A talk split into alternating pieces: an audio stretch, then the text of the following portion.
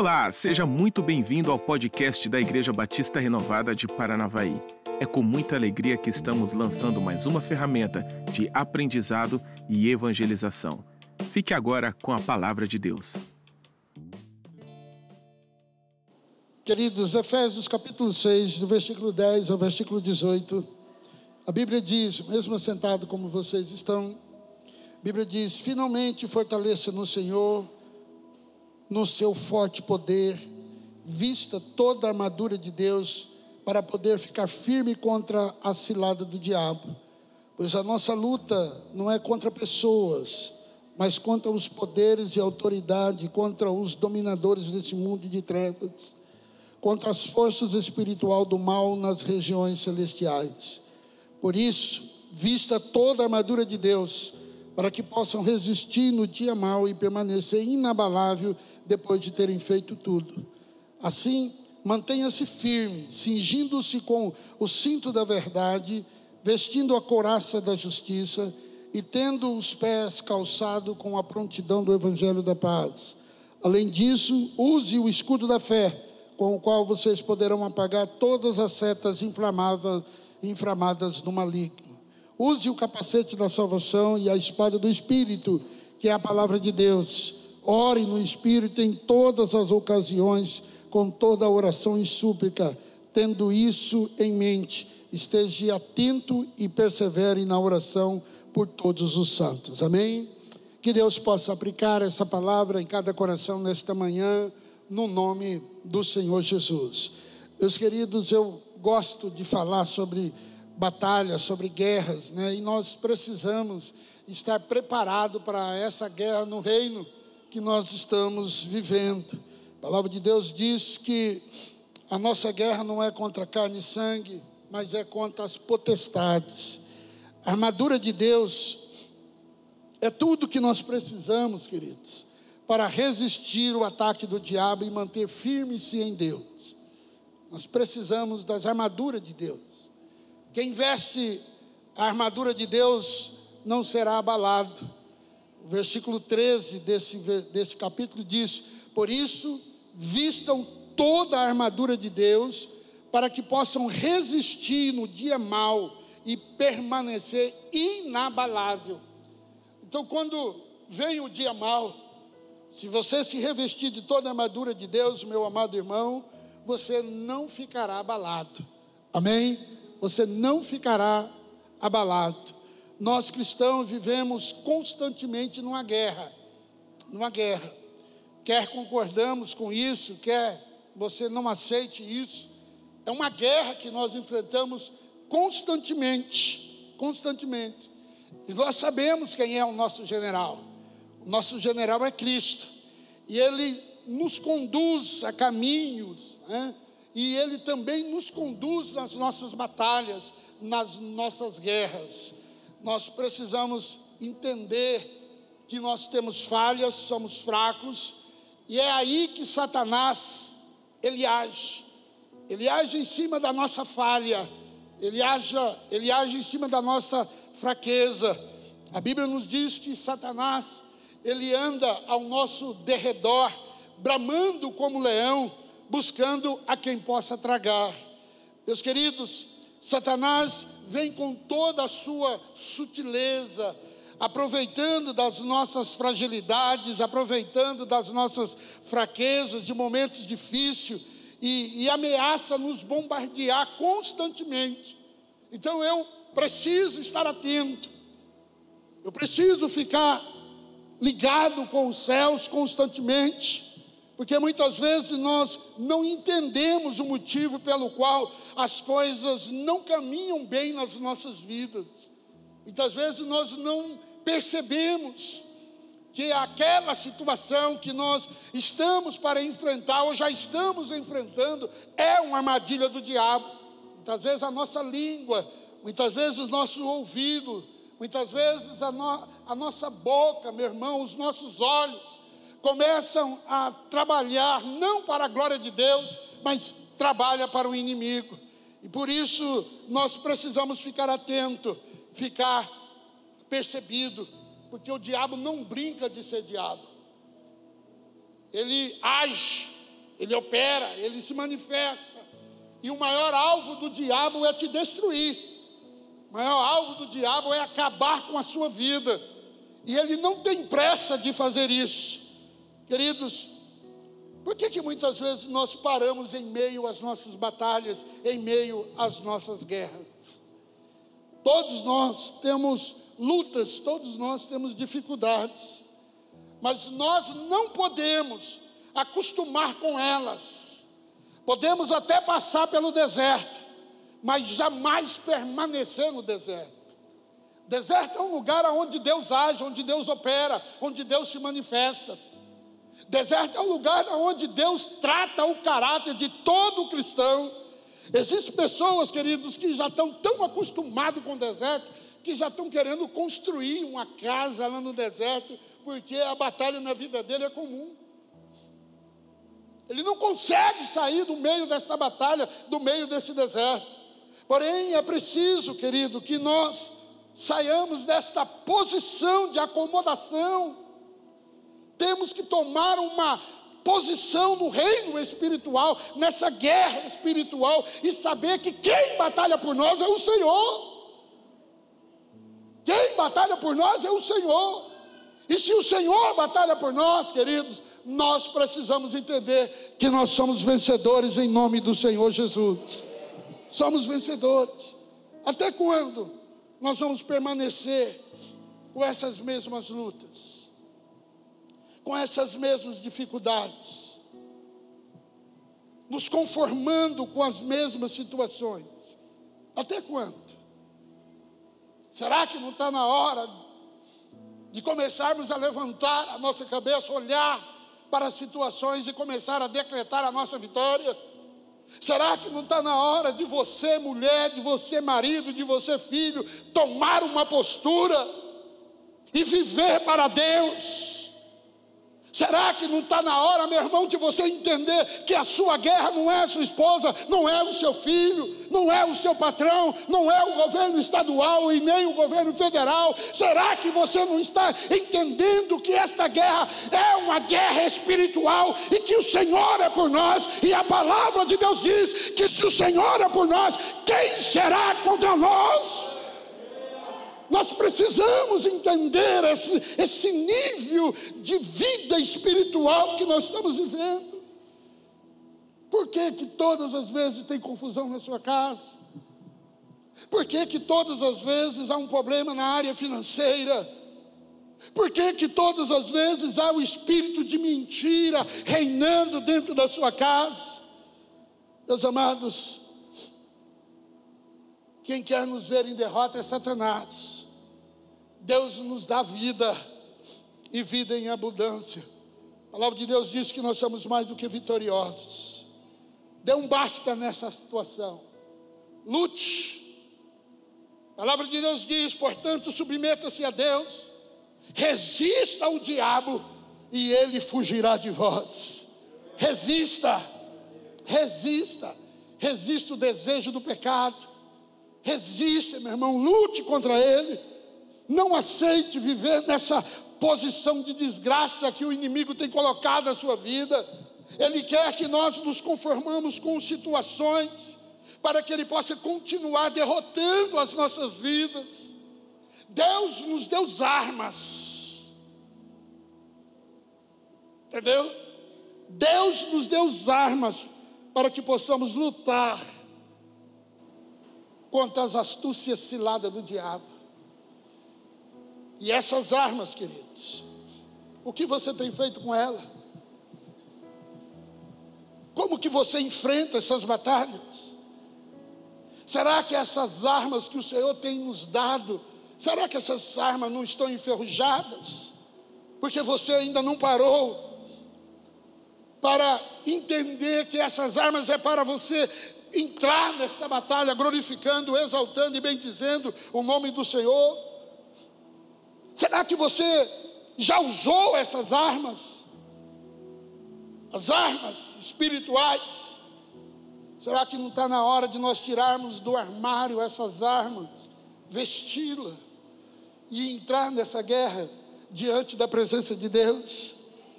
Aí você pode me perguntar, pastor, que armas são essas? Eu preciso dela. Eu preciso dessas armas. Eu não estou mais suportando, Senhor. Talvez você está aí já com a tua mentalidade pensando, pastor, por favor, fale dessas armas. Porque eu quero entrar nesta batalha, porque eu sou vitorioso.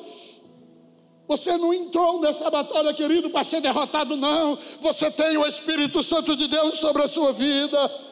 Você não entrou nessa batalha para o inimigo rir de você, não. Ei, olhe para a pessoa que está do seu lado e já começa a dizer para ele: Você é vitorioso em nome do Senhor Jesus.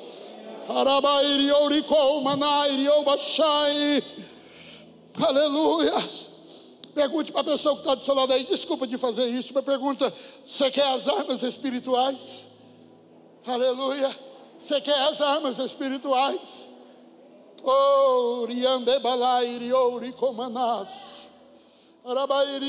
Fica, fica em pé, fica em pé. Fique em pé, Deus vai começar agora, querido, a lhe dar um, um, novo armamento espiritual. Pode levantar a sua mão e começar a falar com Ele. Ele está aqui nesta manhã, Ele vai te regimir, Ele vai te dar um uniforme novo. Ele quer que você seja um vencedor. Receba aí, receba armas espirituais para que você possa vencer essas batalhas no nome do Senhor Jesus. Jesus. Você é um guerreiro do Senhor. Oh, aleluia. Você é um guerreiro do Senhor. Deus vai te tirar nesta manhã desta situação. Ei, você que está me ouvindo, Deus vai te tirar desta situação nesta manhã. Você crê nisso? Então sente glorificando e exaltando o nome do Senhor. Oh, aleluias. Louvado seja o nome do Senhor. palavra de Deus, no versículo 14 desse texto, meu amado irmão, diz assim: mantenha-se firme. Mantenha-se firme. Como pastor, eu posso me manter firme com o cinturão da verdade. Põe o versículo 14 ali. Assim mantenha-se firme, cingindo-se com o cinto da verdade. O cinto da verdade. Querido, o cinto sustenta a armadura. O cinto é importante porque une e fica bem fixado a armadura no nosso corpo. A Bíblia diz que Conheceremos a verdade e a verdade nos libertará. Conhecer a verdade é essencial, querido, para firmar a fé e garantir a vitória. A verdade é a palavra, a verdade é Jesus.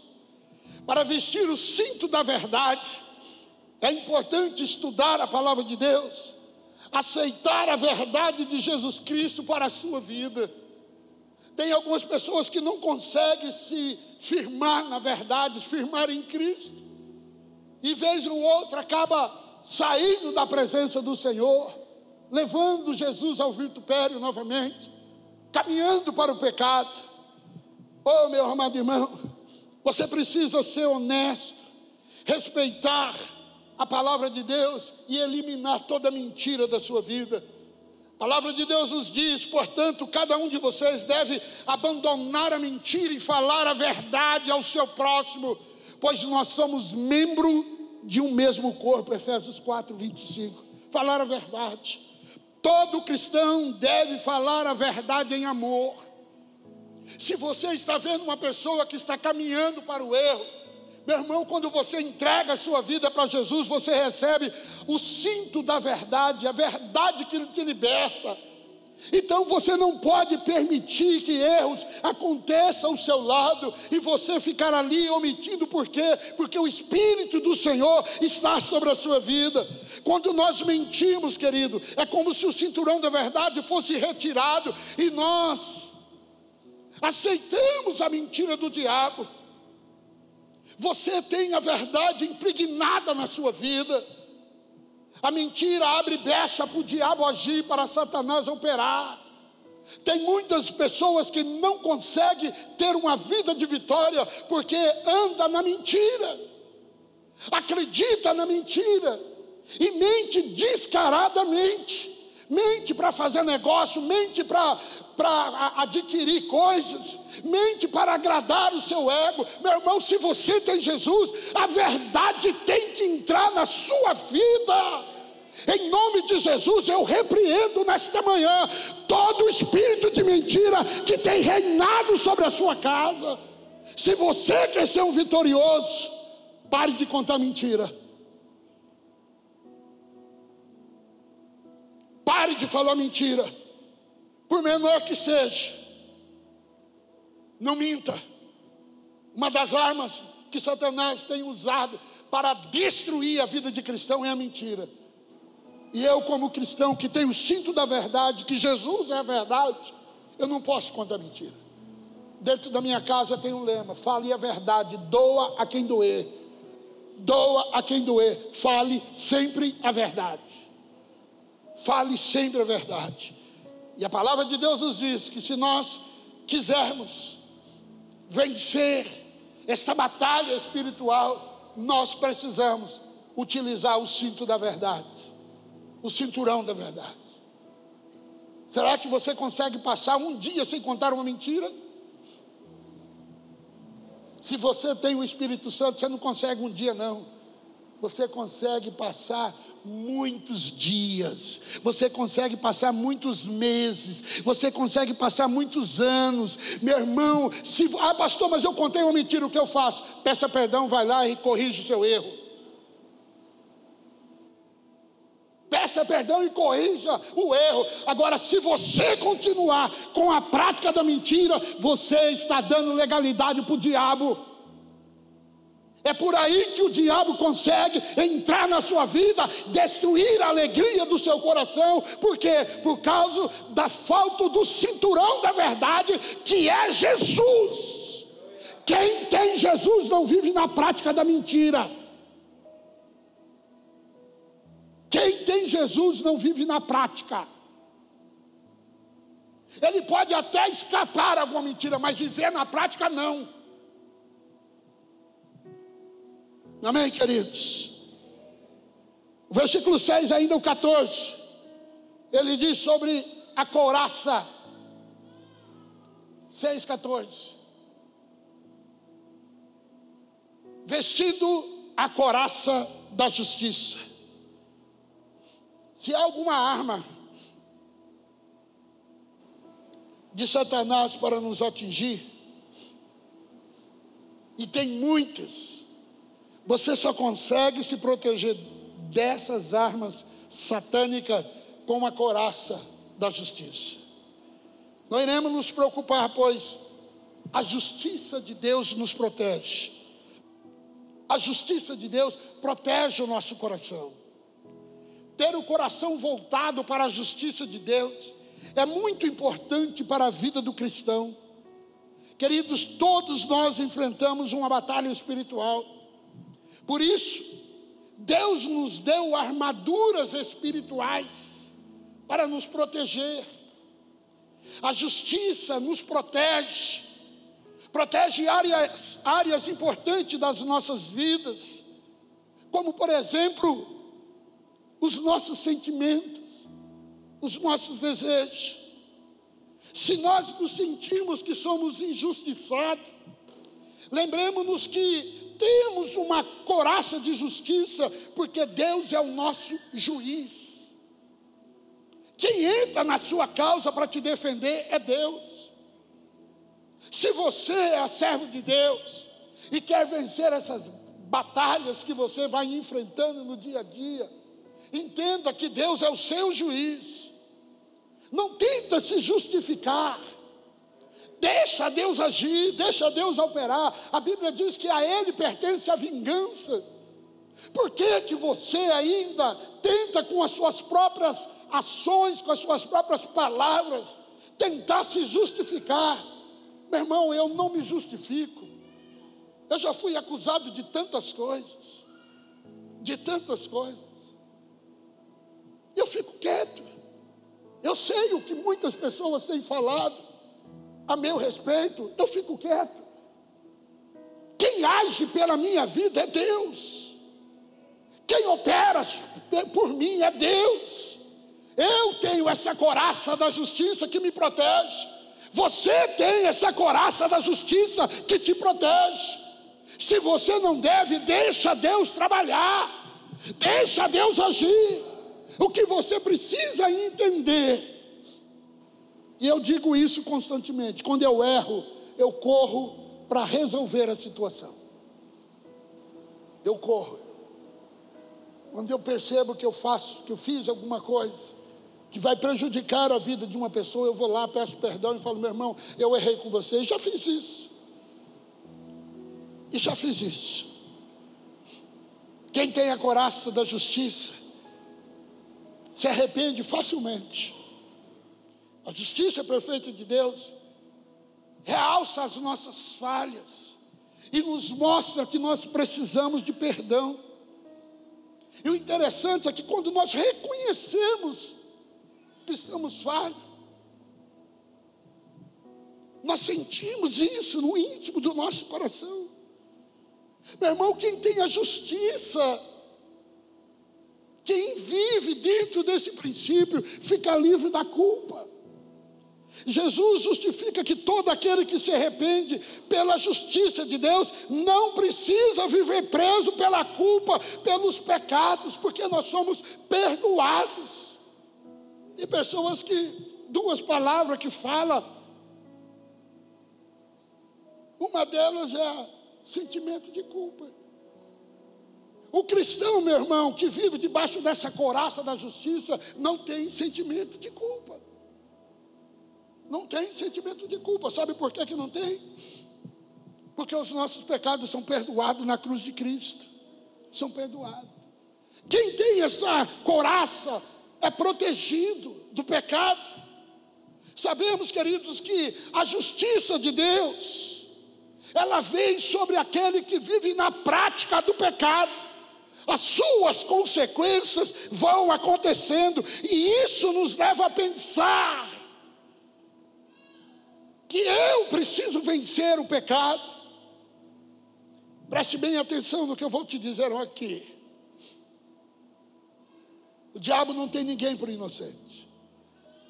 Cada vez que você peca, cada vez que você peca, você está se afastando de Deus.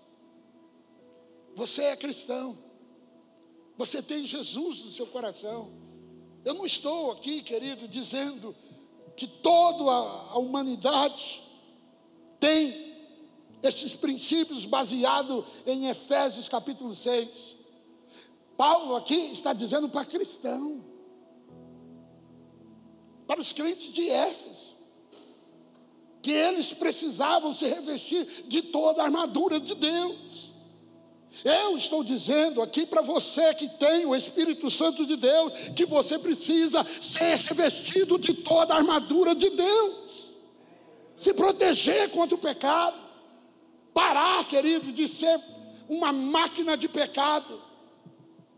Pecado na vida de um cristão pode até acontecer, mas tem que ser um acidente.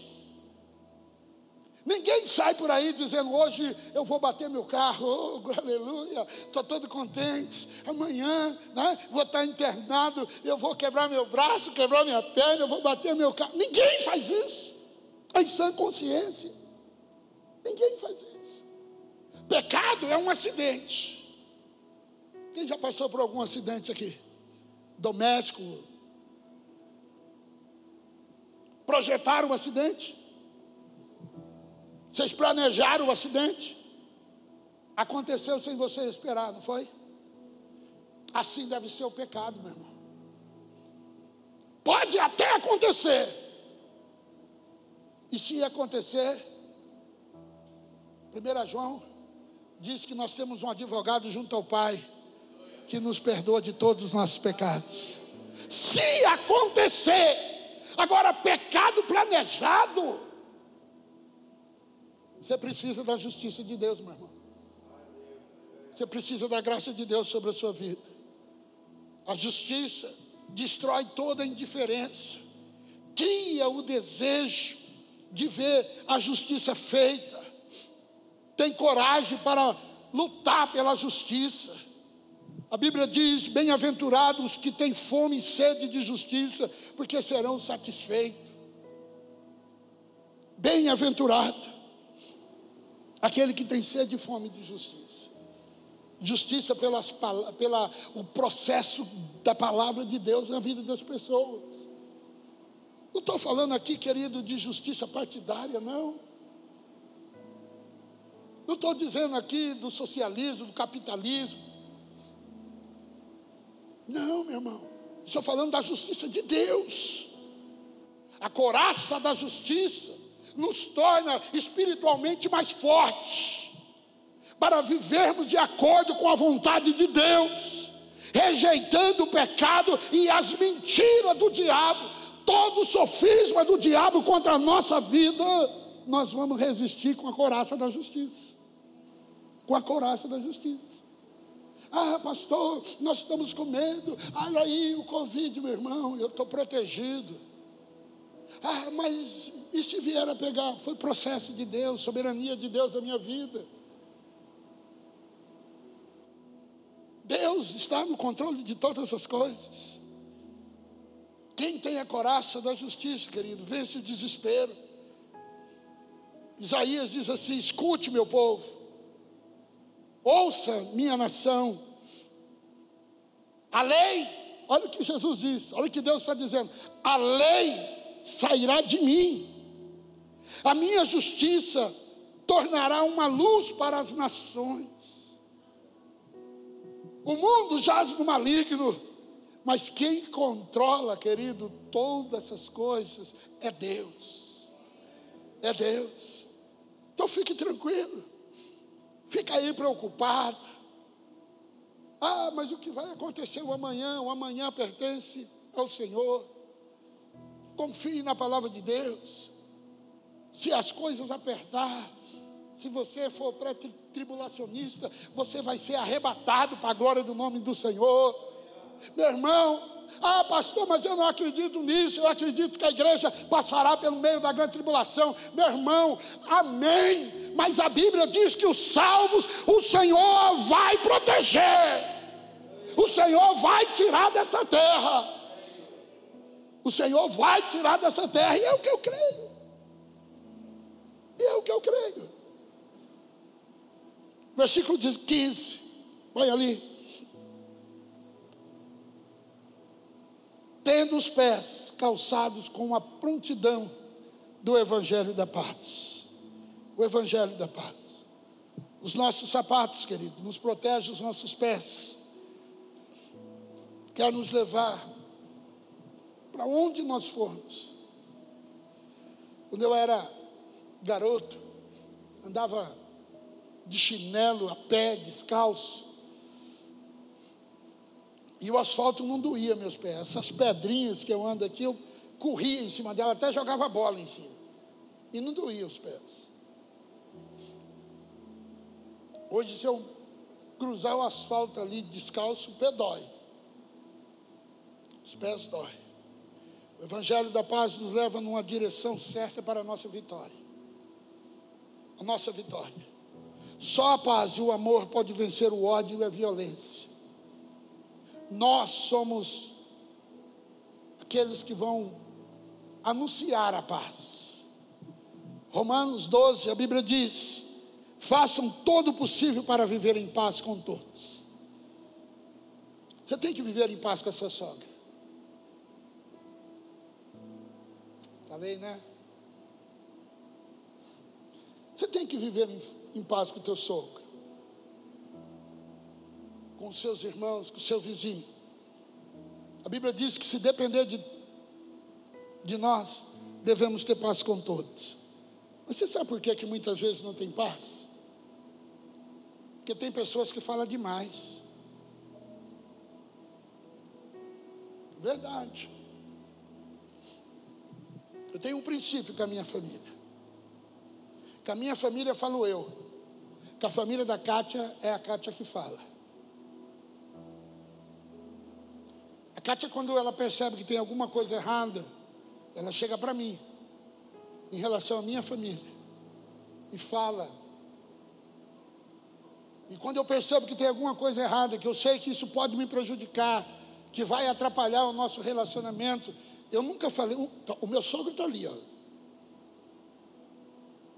sentado no último banco.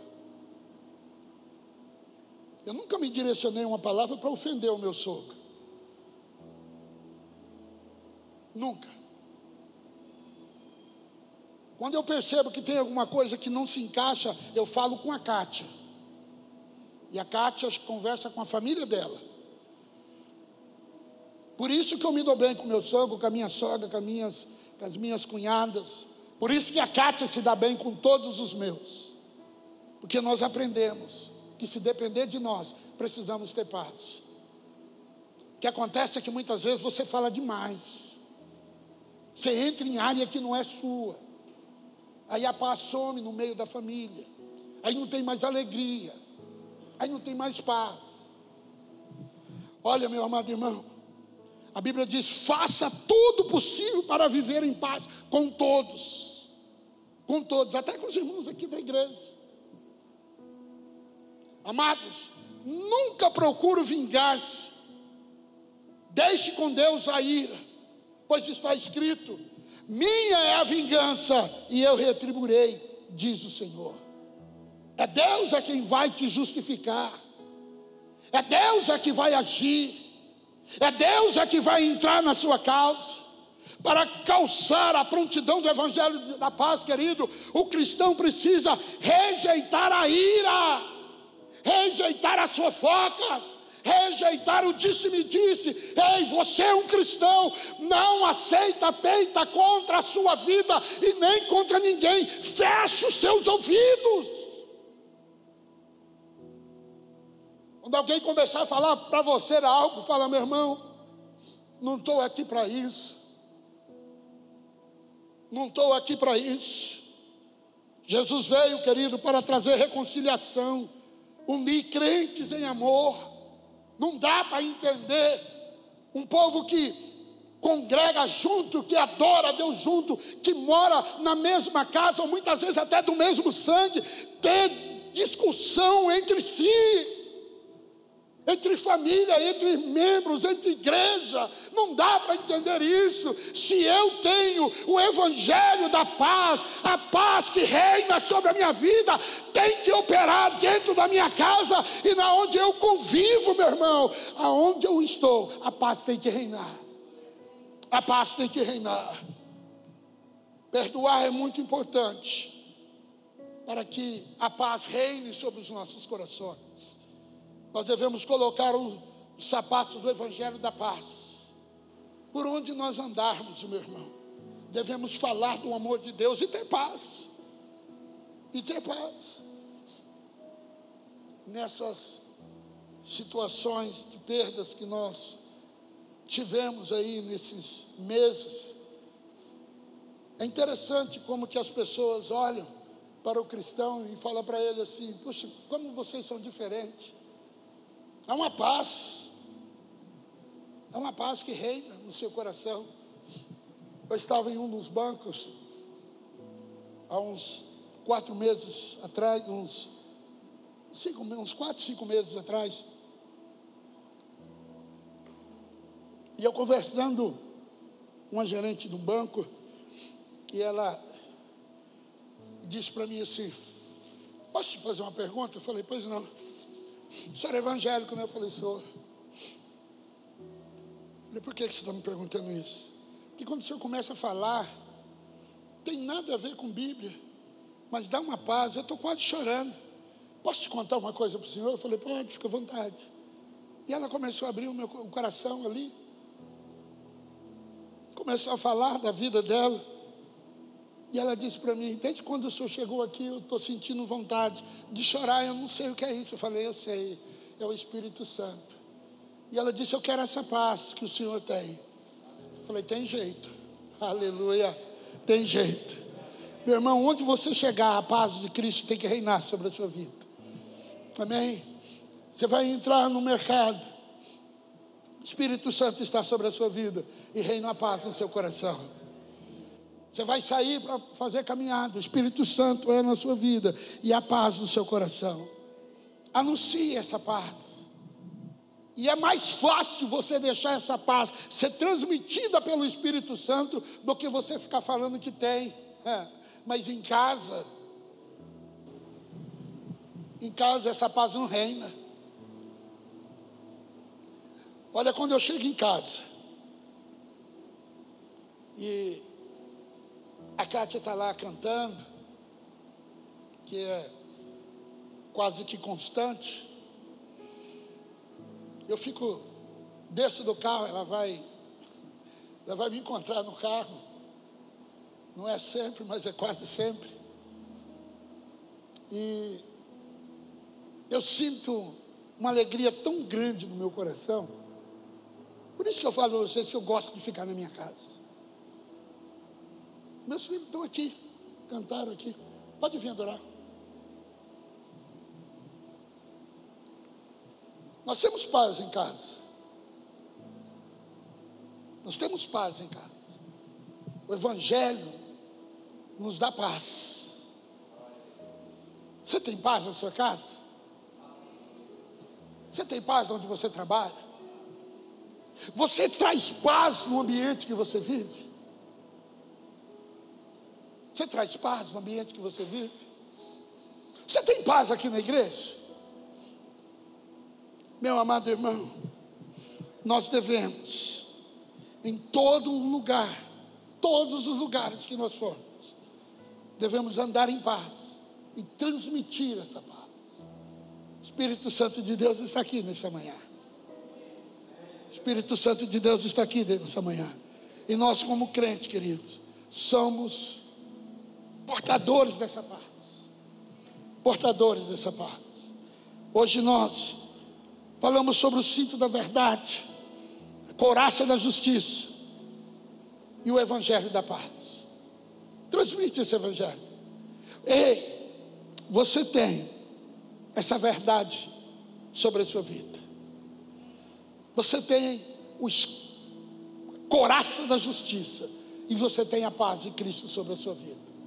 Tome posse disso agora em oração. Tome posse agora. Feche teus olhos. Adore o Senhor. Fale com Deus.